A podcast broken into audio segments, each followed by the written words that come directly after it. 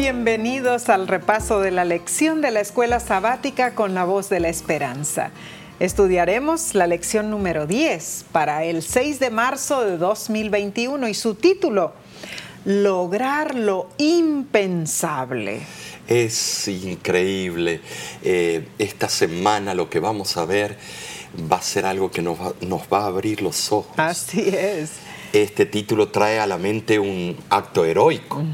Y el versículo de esta semana lo encontramos en Isaías 53:5. Y dice, mas él herido fue por nuestras rebeliones, molido por nuestros pecados. El castigo de nuestra paz fue sobre él y por su llaga fuimos nosotros curados. Aquí llegamos a una de las partes más maravillosas de toda la Biblia.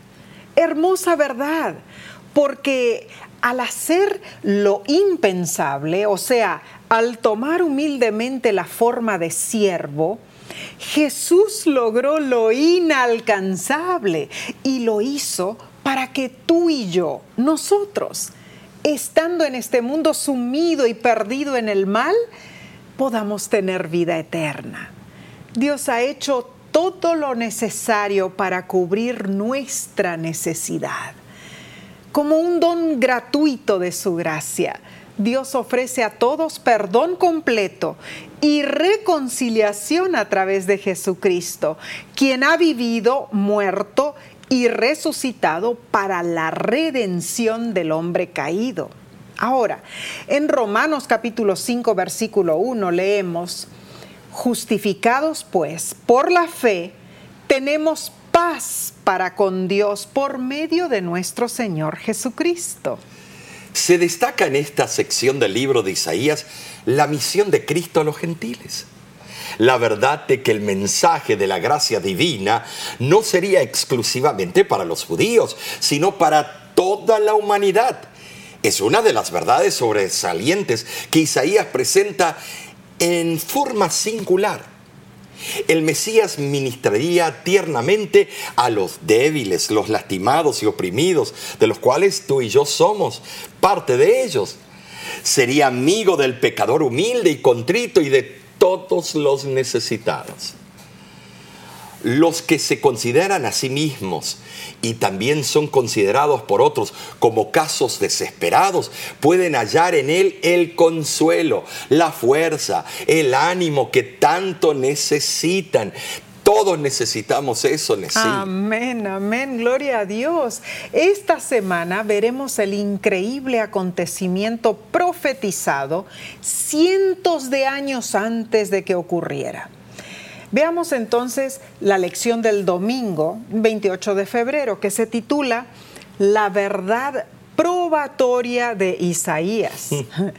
El autor de la lección menciona algo muy relevante cuando dice, si la única intención de Isaías hubiese sido transmitir información, habría expuesto todos los detalles sobre el Mesías de una vez pero para enseñar, persuadir y dar a su audiencia un encuentro con el siervo del Señor, desarrolla una rica estructura de temas recurrentes de manera sinfónica, despliega el mensaje de Dios por etapas. Isaías es un artista cuyo lienzo es el alma de su oyente. Así es, Nesí. La verdad que eh, es emocionante el libro de, Isaías. Claro. Podemos ver en los versículos del 4 al 10 de Isaías 50 puntos emocionantes para todo ser humano, sí, todo ser humano que desea la salvación. Claro que sí. Vamos a resumir algunas o algunos de ellos. Eh, primero, en el versículo 4 menciona que Jehová le dio lengua de sabios para saber hablar palabras.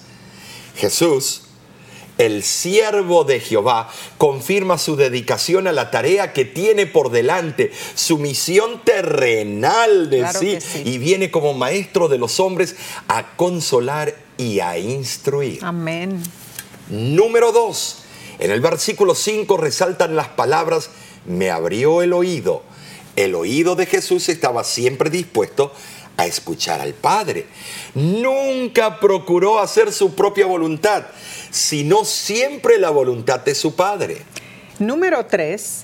Las palabras del versículo 6 mencionan, me golpeaban mis espaldas, mis mejillas, mi rostro, burlas y escupitajos.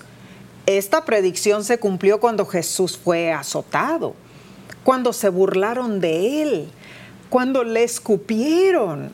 Número 4, en el versículo 8 dice, cercano está. Mientras Jesús pendía de la cruz, el Padre Celestial estaba muy cerca, aunque Jesús no lo sabía.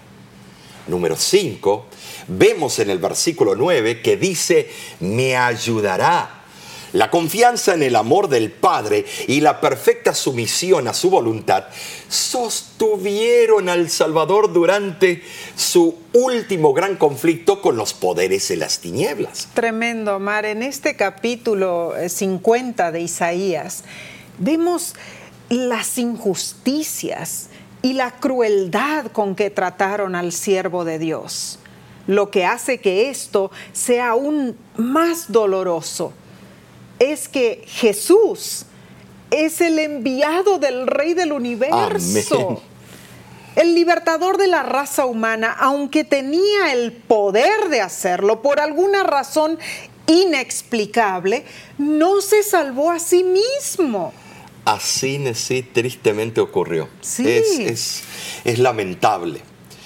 Eh, vemos nosotros cuando Jesús colgaba del madero, se burlaron de él como leemos en Lucas capítulo 23, versículo 35, que dice así, a otro salvó, sálvese a sí mismo, si este es el Cristo, el escogido de Dios.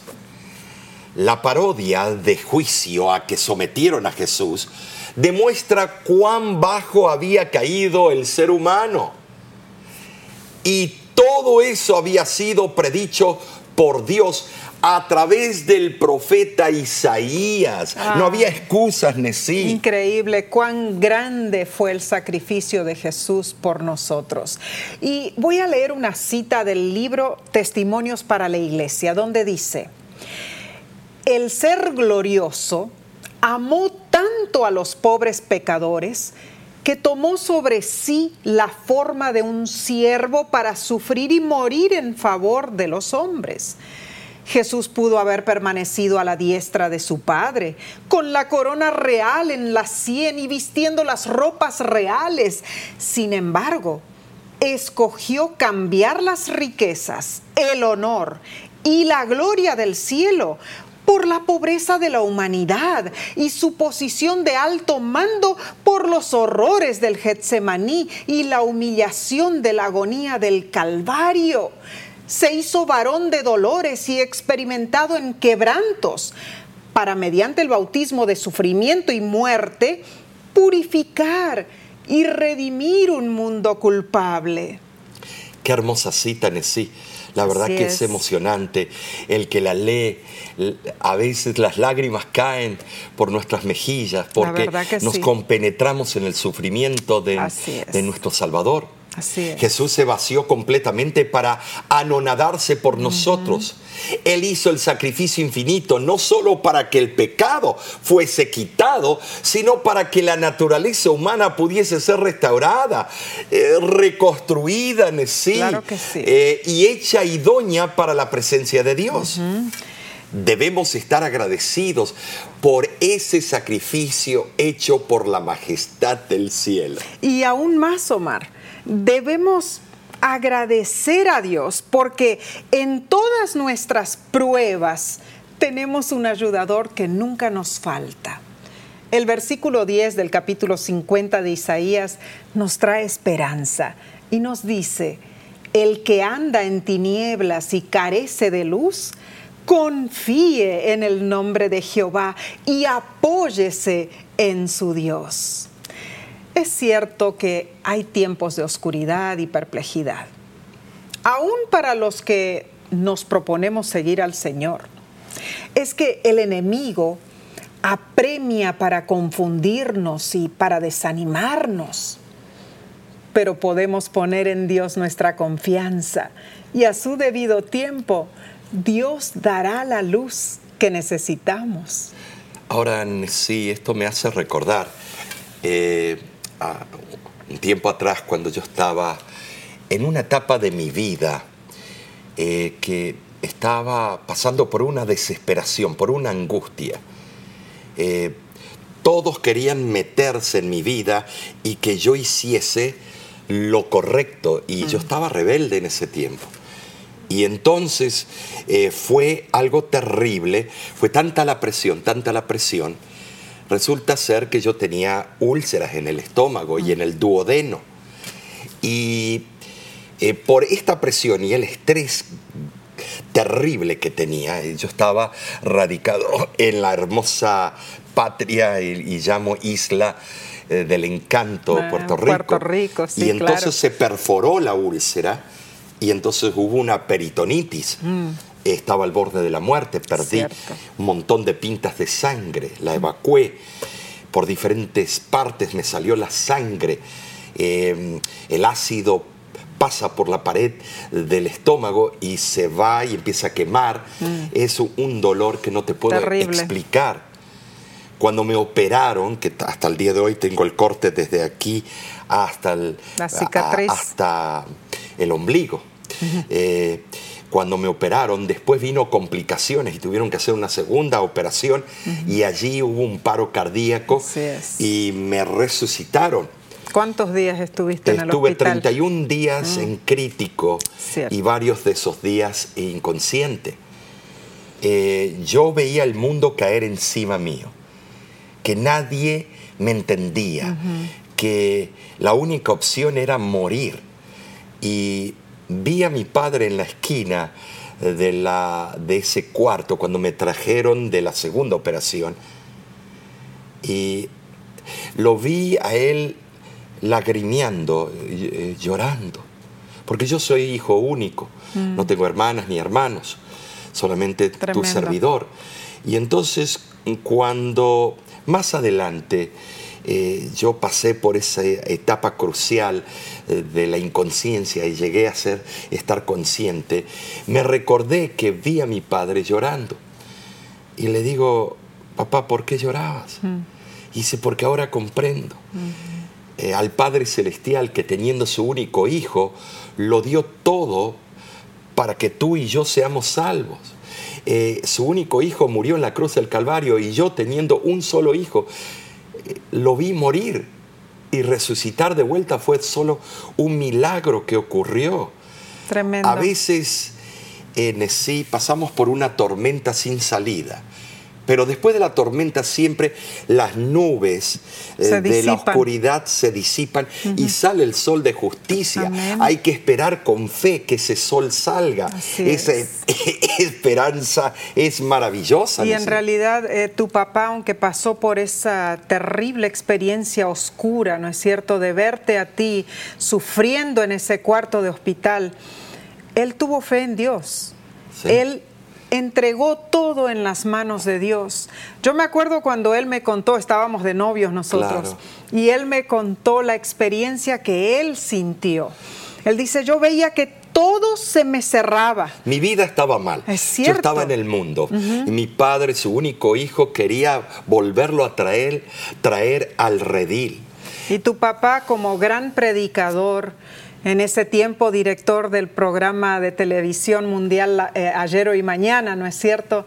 Eh, él pasó por esa, esos horribles momentos de duda que yo estoy segura que el enemigo estaba allí, ¿no es cierto? Eh, dándole, poniéndole duda en su corazón, tu hijo no va a sobrevivir, tú no puedes confiar en Dios, mira a dónde ya Dios trajo a tu hijo, aquí está pasando por este momento terrible en su salud. Y lo llamaban a mi padre y le decían, mire cómo su hijo está dando un mal ejemplo. Eh, Entonces, eh, él en su angustia, él me contó, él me dijo, Nesí, yo no tenía otra opción que confiar en el Señor. Y fue esa confianza la que me pudo sacar de esa angustia terrible. Y 15 años después, ¿sabes? 15 años exactos después, ah, mi padre estaba en el hospital, en Loma Linda, muriendo de un cáncer eh, terrible, gliobastoma multiforme en el cerebro. Se lo llevó en tres meses. Un tremendo predicador, tremendo evangelista. Y fue triste la situación, lo que pasó, pero él tenía la esperanza que en medio de esa tormenta había esperanza en su segunda así venida. Es. Él, él se fue al Y ahora era mi tiempo de consolarlo. Así es. Y me acuerdo los últimos momentos, cuando él ya perdió la conciencia y yo me senté al lado suyo en la cama y le acariciaba la cabeza y le canté, solo habrá paz en el valle. Eh, de verdad Isaías nos habla al corazón, la necesidad en tiempos eh, de tumultos, en tiempos tormentosos, en tiempos de tristeza que tal vez tú ahora estás pasando o que vamos a pasar. Eh, estimados, hay esperanza, Isaías lo dice. Es certera la promesa de Dios. Él del está Mesías con que se encontraba Claro que sí. en Isaías 53 Gloria y que proyectaba sus profecías a la venida de aquel que quita el pecado del mundo Amén. y el sufrimiento tuyo y mío. Amén. Pasaremos entonces Claro que sí, vamos a estar pasando al día lunes, pero antes tomaremos una corta pausa. No te vayas, volvemos en unos segundos.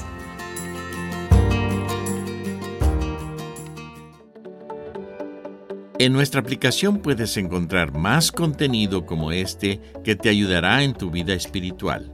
Lo puedes descargar visitando nuestra página web lavoz.org.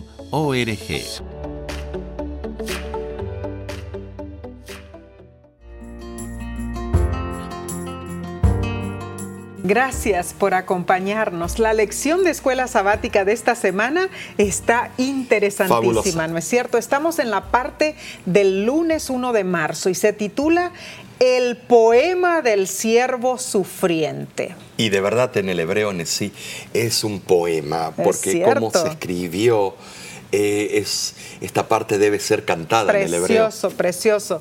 Isaías 52, 12 al 53, 13 es conocido como el poema del siervo sufriente. Son versículos que confirman la reputación de Isaías como el profeta evangélico.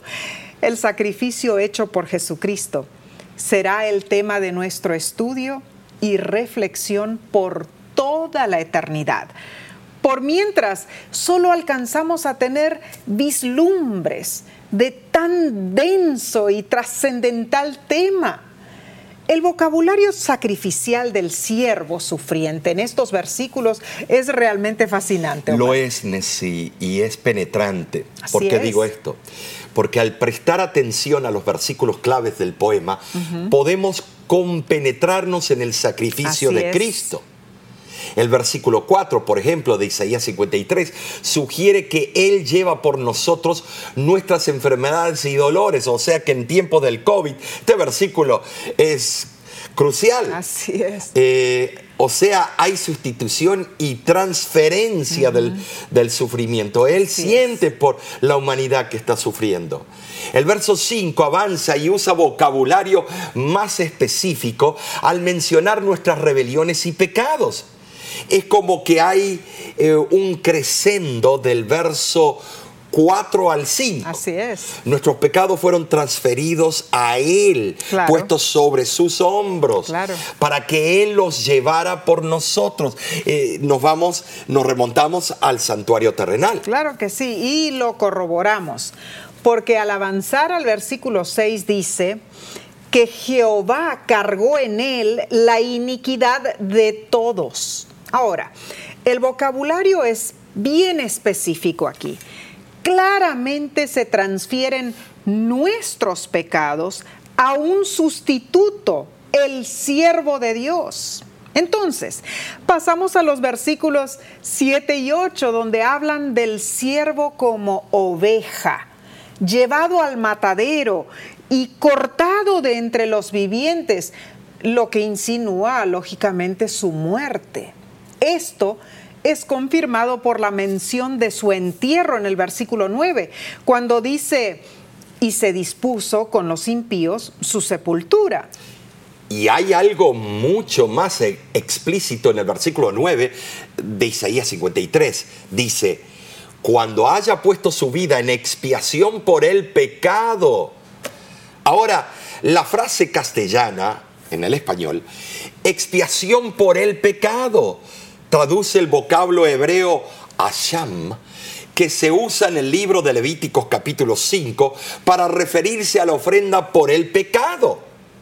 Este texto interpreta la muerte del siervo como una ofrenda por el pecado de la humanidad. Nesí. Es hermoso lo que Cristo ha hecho por, por ti, por mí, por todos. Amén. Es muy interesante esto porque al llegar a Isaías capítulo 53, versículo 10, es como que este poema da un giro al final del versículo, porque después del lenguaje sacrificial, nos dice que el siervo vivirá por largos días y la voluntad de Jehová será en su mano prosperada. Aquí vemos, Omar, una alusión a la resurrección del siervo y aún más a su participación en el señorío y, en la prosperidad celestial no hemos cubierto casi nada con estos maravillosos versículos y en realidad te invitamos a leer y a reflexionar en oración en estos bellos pasajes de Isaías 52, 13 a 53, 12. Son versículos poéticos, muy conmovedores y persuasivos. Revelan con máxima claridad la misión de Jesús. Sabes, Nesí, estos capítulos que tú acabas de decir impactaron en la reforma. Eh, porque los reformadores salían de la madre iglesia, eran eruditos, eran profesores, rectores de las diferentes universidades alrededor de Europa, encumbradas universidades. Pero a Lutero lo que lo conmovió, y también podemos decir a Zwinglio, a Melanchthon, Podemos decir también que antes de Lutero, eh, Wycliffe, podemos decir después, más adelante, hombres que hicieron hombres y mujeres que hicieron grandes eh, comunicaron grandes verdades que habían sido pisoteados por la iglesia apóstata. Eh, y ellos se percataron de del estos capítulo, especialmente el capítulo 53, a donde estaba la profecía de todas las labores mm que iban a ser cumplidas por el Mesías. Y eso lo conmovió a Lutero y se dio cuenta que uno no es salvo por obras personales, sino somos justificados por la fe, por las obras de Cristo, donde Él vertió su propia sangre en un sacrificio cruento en la cruz del Calvario. Claro. Es que cuando prestamos atención al vocabulario, nos provee una vislumbre de la experiencia del siervo de Dios. Así es. En plena y voluntaria sumisión, Él entregó una vida inmaculada en sacrificio sustitutivo y expiatorio a favor de los transgresores. Luego de su paso por la tumba, el siervo vive para siempre y participará con Dios o sea, su Padre, en la ejecución del juicio final, cuando entregue la recompensa a los justificados y el castigo a los impíos. Nota, eh, Nesí, que acabo de decir que participará con el Padre. A veces lo sacamos al Padre de la ecuación. Mm. El Padre sigue siendo el juez supremo. Claro que sí. Allí el siervo nuestro, Salvador Jesús, contemplará el resultado de su sacrificio. Y verá, Nesí, verá su pueblo redimido. ¿Sabes lo que es? Que Cristo cuando venga verá todos los millones de millones de millones de todas las edades que resuciten y luego nosotros los últimos de la última generación que estamos vivos en ese momento, Él va a ver, pero Él va a tener una, una alegría sin par, porque el sentimiento de alegría lo creó Él. Muchas veces pensamos, ah, qué día glorioso será ese para nosotros. No, será un día glorioso también para el Salvador para del mundo. Cristo. Claro, porque el sacrificio de Cristo no fue en vano gracias a su muerte viviremos. Mediante su sufrimiento hallamos paz y vida eterna. El resultado justificará ampliamente el sacrificio requerido para lograrlo. Hebreos 12, versículo 12 extiende más este concepto. Puestos los ojos en Jesús, el autor y consumador de la fe, el cual por el gozo puesto delante de él sufrió la cruz, menospreciando el oprobio, y se sentó a la diestra del trono de Dios. Ah, Cristo es el centro del plan de salvación y Cristo es la fuente de toda gracia. Él es quien llama a los hombres caídos a salir de las lúgubres tinieblas del pecado a fin de llevarlos a la gloriosa luz del Evangelio. Él los limpia del pecado que ha manchado su vida anterior y los capacita para que se conviertan en hijos e hijas de Dios. Él, Cristo Jesús, los justifica por su gracia en virtud de su expiación en el Calvario. Él afirma los pies de ellos en su camino al cielo. Cristo Jesús sufrió el martirio de la cruz a cambio de la gozosa perspectiva eh, de un universo libre de pecado, de ese gran acusador que decía que las leyes del gobierno de Dios eran injustas y nadie las podía guardar. El gran político Lucifer que quería formar un gobierno utópico con las promesas que también los políticos de hoy en día eh, hacen, promesas huecas.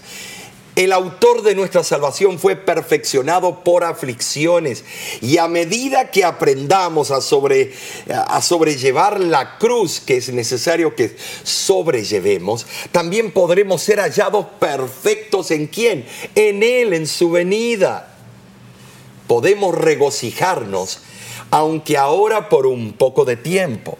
¿Sabes? Es un poco de tiempo que tenemos que ser afligidos con diversas pruebas. Así, lo dice Primera de Pedro capítulo 1, versículo 6. Pero podemos considerar todas las cosas terrenales como pérdida por el gozo inefable de conocer a Cristo Jesús en el reino de los cielos. Sí, qué emoción es esto. Me emociona. Gloria a Dios. La lección del martes, Omar, para el 2 de marzo se titula ¿Quién ha creído? A través del tiempo los judíos hicieron resaltar cada vez más aquellas profecías que señalaban el triunfo de Israel sobre los paganos hasta que la idea de la salvación material y literal de Israel como mm. nación prácticamente eclipsó el concepto expuesto aquí por Isaías. ¿Cuál? Que el, el Mesías ante todo los libraría individualmente del poder y del castigo del pecado. Lo que Israel necesitaba no era tanto un gran libertador militar que lo librara de los enemigos externos, sino un Mesías que le proporcionara la victoria sobre el pecado.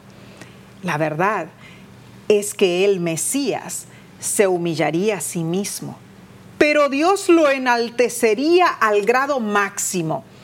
Los grandes hombres y mujeres de la tierra se maravillarían de que una persona tan insignificante según las normas humanas pudiera tener una influencia tan poderosa sobre el pensamiento de la humanidad y en sus vidas y en el curso de la historia.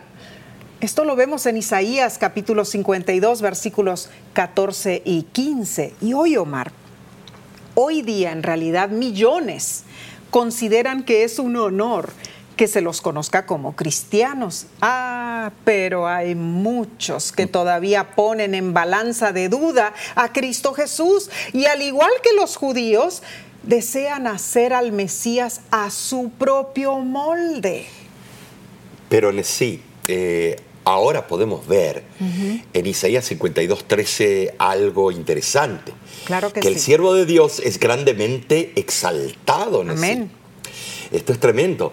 Pero de repente el siguiente versículo, el 14, describe su apariencia tan deformada que no puede ser reconocido como uno de los hijos de los hombres. En el Nuevo Testamento explica que lo flagelaron, le pusieron corona de espinas, lo crucificaron. Vemos el horror de su sufrimiento. Si comparamos la historia de Job con la del Mesías sufriente, podemos ver que Job en forma rápida descendió de un estatus de riqueza, honor y poder a ser un miserable, sentado en el suelo en medio de cenizas, raspando sus dolorosas llagas con un tiesto el contraste era tan grande que ni siquiera los amigos de Job lo reconocieron al principio. Sí, eh, podemos ver una similitud de los sufrimientos. Ah, ¡Qué terrible! Ahora, como seres humanos, ah, nos preguntamos entonces, ¿por qué sufrió Job? ¿Y por qué debía sufrir el Mesías de Dios? Ninguno de los dos lo merecía. Ambos eran inocentes. ¿Por qué entonces el sufrimiento, el pecado y sus consecuencias nunca serán algo natural para nosotros los seres humanos? Soportarlo hizo que el Hijo de Dios sufriera como cualquier otro hombre para vencer el pecado en su propio terreno. Ahora el sufrimiento lleva un mensaje de misterio en ese. Cierto. Porque de verdad lo es. La Biblia dice en 1 de Timoteo capítulo 3 versículo 16, grande es el misterio de la piedad. Así es. Para los humanos es un misterio porque Dios creó la tierra, es un misterio porque puso personas sobre esta tierra y tantas otras preguntas, pero Dios ha revelado respuestas a través de la Biblia y Mesías a través de su Hijo. Eh, las dudas vienen. ¿Por qué? De un lugar tan perfecto tuvimos que pasar por toda esta ah, trayectoria. Sí. La Biblia enseña que Satanás es el autor del pecado. El pecado es la causa de que tengamos sufrimiento, incluyendo la muerte. Pero Dios proveyó un rescate. Por ese motivo murió Cristo Jesús en la cruz. Por eso resucitó. Jesucristo está ahora sentado a la diestra de Dios el Padre y Él ve nuestro sufrimiento. No lo dudes. Así es. Ve nuestra vida cada día, sabe exactamente lo que estamos pasando. Claro que sí, claro que sí. Y no nos desampara, Él jamás nos deja abandonados. Gracias, Señor. Pronto le veremos otra vez y saben, eh, hermanos, estaremos con Él donde ninguna pizca de sufrimiento volverá a existir. Gloria sea a Dios. Añoramos ese día maravilloso. Claro. Vayamos a Isaías 53.1, donde dice, ¿quién ha creído a nuestro anuncio? ¿Y sobre quién se ha manifestado el brazo de Jehová? Estas preguntas enfatizan el desafío de creer lo increíble. La historia del amor abnegado del Salvador y de su sacrificio vicario es el mensaje más admirable. Las supremas nuevas del bien, del tiempo y de la eternidad. Así se revela el brazo de Jehová. Es decir, el poder de Dios que obra para la salvación de los hombres. Y te preguntamos, ¿quieres tú experimentar el poder salvador de Dios? Entonces, cree en el relato de la redención, en la historia maravillosa del plan salvífico de Dios. Hazlo será de gran bendición para ti, ¿no es cierto? Para nosotros. Pasaremos entonces al día miércoles, pero antes tomaremos un corto receso. Volvemos enseguida, no te vayas.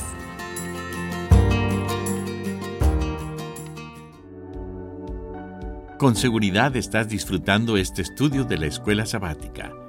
Te invitamos a buscarlo en formato de video por nuestro canal de YouTube.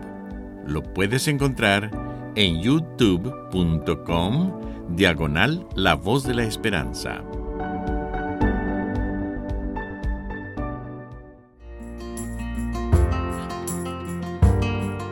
Gracias por acompañarnos en este importante repaso de la lección de la escuela sabática. Estamos en la parte del miércoles 3 de marzo titulada Los inalcanzables somos nosotros. Y así es. Así es. Isaías 53, 2 y 3 compara al siervo sufriente con una planta vulnerable, sin ningún valor especial y despreciada. La sierva del Señor nos dice en el libro En los lugares celestiales algo indiscutible, Omar, y lo quiero leer. Dice lo siguiente. ¿Qué precio ha sido pagado por nosotros? Contemplad la cruz y la víctima levantada sobre ella. Mirad aquellas manos taladradas por los crueles clavos.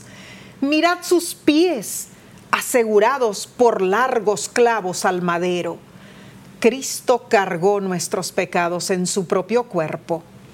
Ese sufrimiento, esa agonía es el precio de vuestra redención. Es interesante el comentario que nos da el autor de la lección. Nos menciona que quienes no entienden consideran que el siervo es golpeado por Dios. Isaías 53:4 así como los amigos de Job, pensaron que su pecado debió haber causado su sufrimiento, y así como los discípulos de Jesús, eh, cuando le preguntaron, ¿quién pecó, este o sus padres, para que haya nacido ciego? Juan 9.2. Los que vieron a Jesús en la cruz supusieron lo peor. ¿No dijo Moisés que cualquiera que es colgado de un árbol está bajo la maldición de Dios? Deuteronomio 21, 23. Tremendo, o sea, de que ellos mismos estaban juzgando a Jesús también, ¿no? Y entonces viene a relucir la pregunta, ¿por qué nos preguntamos entonces, fue a causa del amor de Dios que el Mesías tuvo que sufrir? Mm. Todo fue por su divina voluntad. ¿Por qué? porque Cristo nos redimió de la maldición de la ley hecho por nosotros mal, maldición, Galatas 3:13. Claro que sí. La ley en sí no es maldita, eh, pero la ley da una maldición a aquel que peca, porque la paga del pecado es la muerte. Claro. Jesús cargó en él el pecado de todos nosotros, eligiendo sufrir para alcanzar lo inalcanzable en sí. Muy cierto. ¿Qué es inalcanzable? Los inalcanzables somos nosotros, no Él. nosotros, necesito y yo. Triste. El peso, la culpa. Así es. El castigo por todos los pecados del mundo cayeron sobre Jesús en la cruz como el único medio para salvarnos. Te pregunto, ¿Te das cuenta tú el precio tan alto para redimirnos a ti y a mí? Inmensurable es el amor de Dios. Ahora, Omar, pasemos entonces al estudio de la lección del jueves para 4 de marzo. Se titula Una ofrenda de restitución transformadora. Uh, tremendo título. Ah, claro que sí. Cristo iba a hacer una ofrenda por el pecado. Él sufrió la suerte del pecador, aunque no había hecho nada para merecerla. Y Dios no se alegró de que su siervo, el Mesías, tuviera que sufrir. Pero por causa del bienestar eterno de la humanidad, o sea, por nuestra causa y por causa de la seguridad de todo el universo, era necesario, era la única manera. Oh, cuán cierto eso, Nesí. Eh, eh, vemos nosotros que además en el hebreo la palabra Asham, eh, interesante, es la palabra que se emplea para designar la ofrenda de expiación. Muy cierto. Expiación, Levítico 5.6. Esta ofrenda era presentada cuando se requería una restitución la muerte del siervo de Dios proporcionó una expiación aceptable y efectiva del pecado. Ese sacrificio era esencial para la redención y la restauración del hombre en sí. Era indispensable, se necesitaba restitución. Ahí entra a relucir Romanos 6:23, porque la paga del pecado es la muerte, mas la dádiva en Cristo Jesús es vida eterna, el regalo, la gracia. Claro que sí, el sacrificio de Cristo no fue trivial. Aunque fue cortado de la tierra de los vivientes, como dice Isaías 53:8, totalmente consumido en el sacrificio que enciende la llama de la esperanza para nosotros, el siervo de Dios se levantó de la muerte, esa tierra sin retorno. Se levantó de allí para recibir exaltación, para ver a su linaje y prolongar sus días. Isaías 53, 10 al 12. Cristo en realidad se convirtió en heredero de todas las cosas. Amén por eso. Y comparte su, su heredad con los que ha rescatado de manos de enemigo, contigo, con nosotros. Pero la sierva del Señor añade en mensajes selectos algo muy importante en cuanto a la ley de Dios. Dice lo siguiente.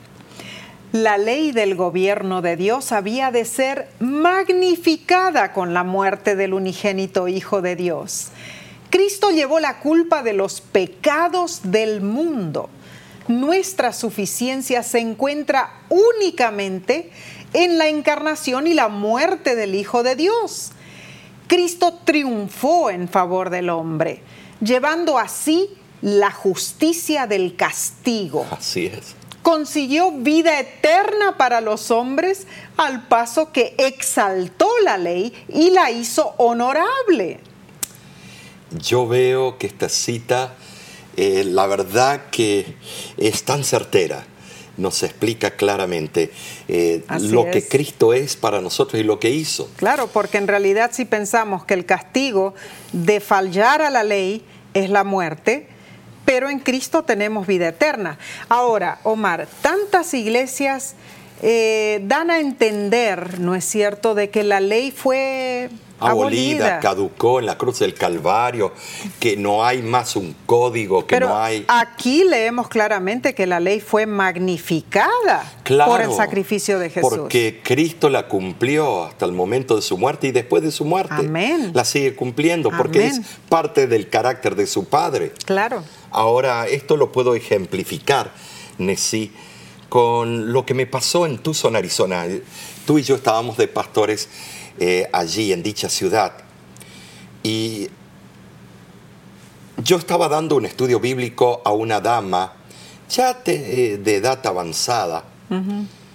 Y entonces llegué al tema de la ley y el sábado. Pero recuerdo que el hijo de ella estaba en, la cárcel, no, en la prisión, en la prisión, de, de, Florence. De, Florence, la prisión federal. ¿Está que como unos 45 minutos, una hora de Tucson? Eh, sí, más o menos. Y entonces es de máxima seguridad. Así es, así es. Y eh, resulta ser que ella le comunicó a su hijo de que había estudiado el tema de la ley el sábado. Se enojó el hijo y me mandó una carta rajante. Llegó la carta a nuestra dirección, a la casa. Deje de visitar a mi madre, no la engañe. La ley fue abolida, ya no tiene vigencia. Usted es guardador de la ley, usted es eh, salvo por obras. Dijo, y fue interesante, usted vive bajo la condenación de la ley. ¿Y entonces qué decidiste ir a visitar? bueno, primero llamé a la madre, le dije, su hijo me prohíbe venirle a visitar por lo que le presenté los dos últimos temas. Y ella quedó súper triste. Triste, pero le dije, no se preocupe, lo voy a visitar a la, a la prisión. Al hijo. Y así fue.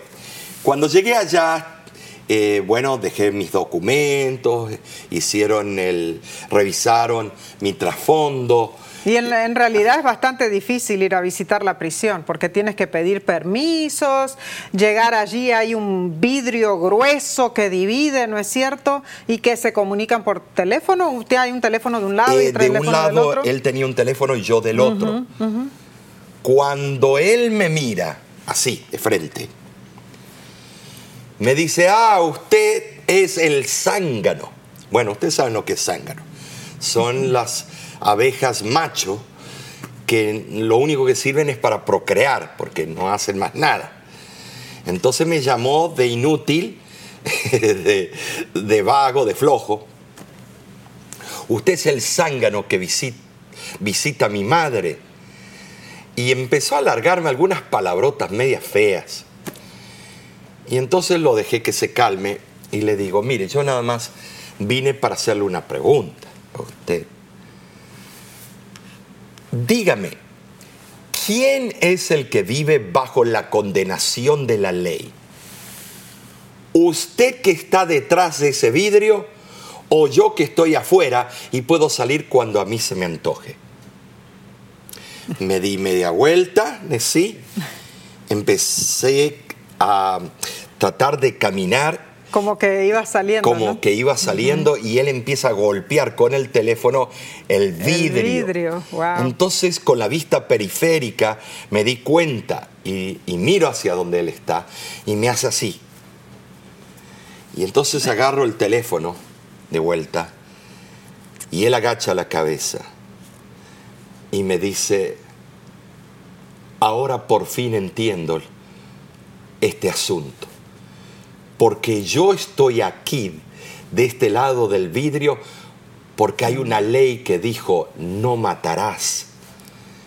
Y yo estoy pagando las consecuencias porque esa ley me ha condenado porque soy culpable de quitar la vida a otro.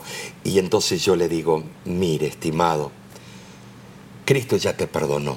Amén. Eh, tú eres Amén. justificado porque has depositado tu fe en los méritos de la sangre de Cristo. Así es. Pero eso no dice que los santos preceptos de Dios fueron abolidos. Eso tampoco dice que Dios se le chispoteó y cambió de parecer. No.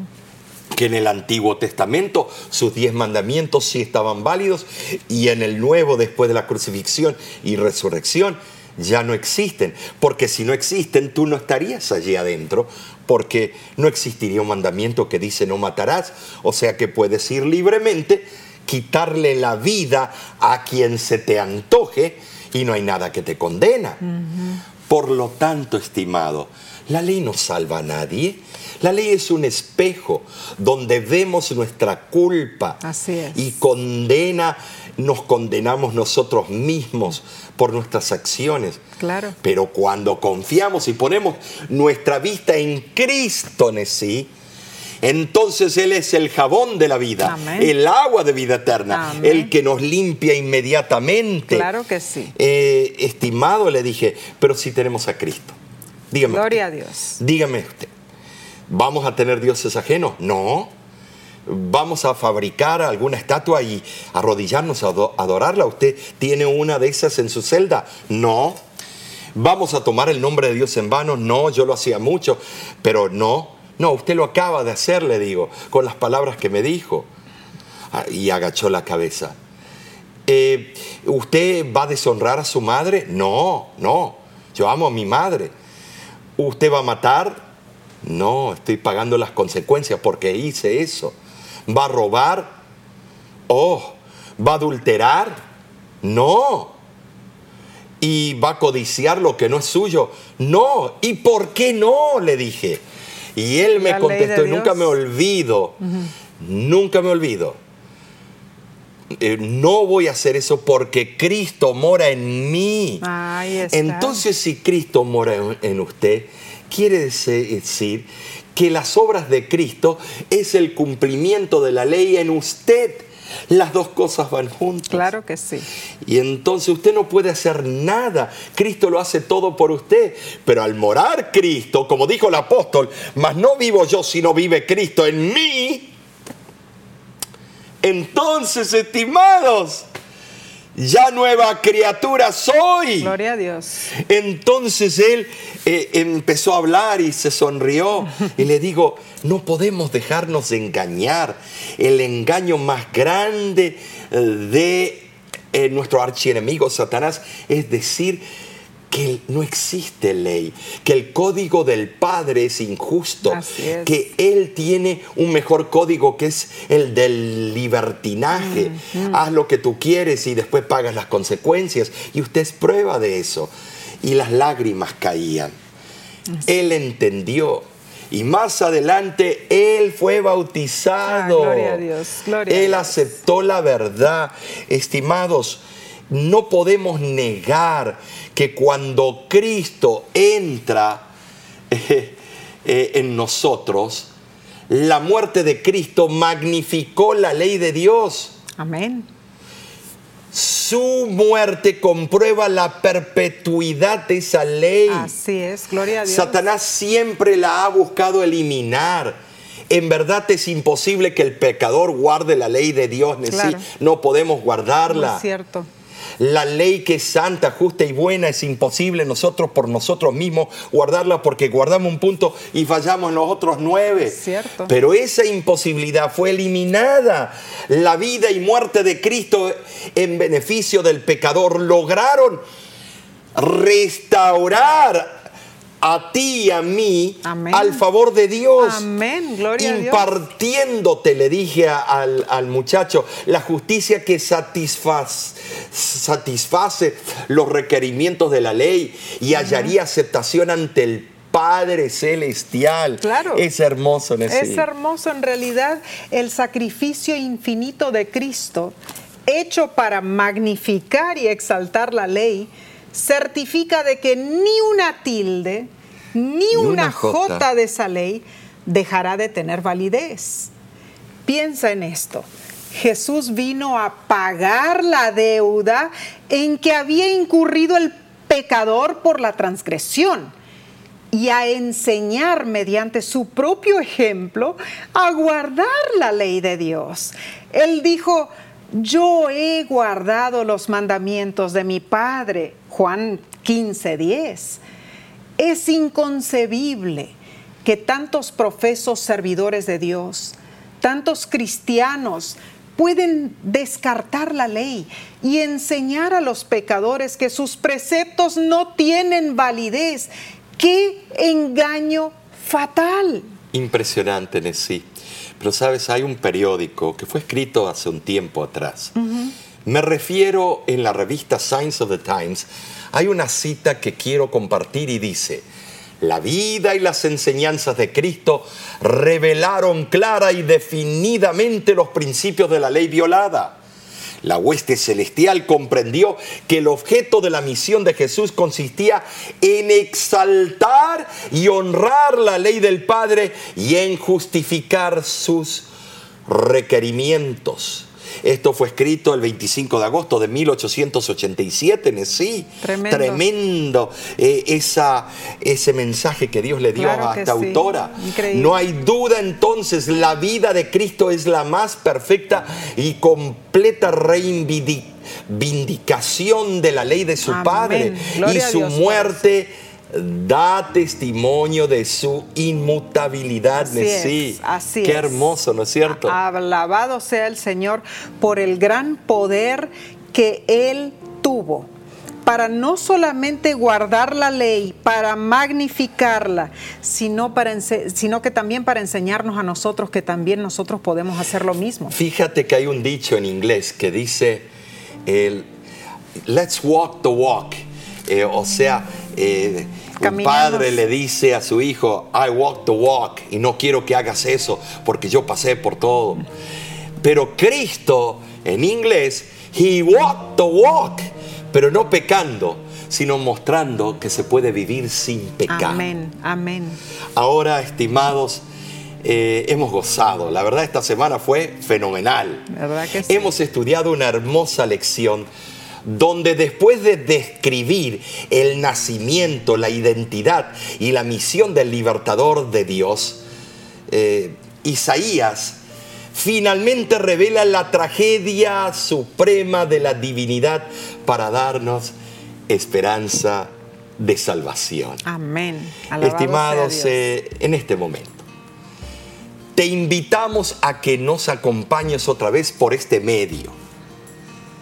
La lección de la semana que viene se titula Amor a cambio. Qué tremendo, ¿no es cierto? Va a ser linda esa Eh, Va a ser eh, especial. Eh, esperamos verte nuevamente por este mismo canal o por el medio que estés usando, pero comparte Amén, amén. eh, este conocimiento. Dile a muchos que por favor eh, vengan y estudien con nosotros con la voz de la esperanza. Así sea. Queremos verte y queremos conocer a tus amigos, que el número de los estudiantes crezcan, pero solo tú puedes eh, compartir de voz en voz y mandando eh, lo que se dice en inglés share. Eh, hazlo, compártelo. Así que te esperamos. En este momento, Necillo, te decimos que Dios te bendiga ricamente.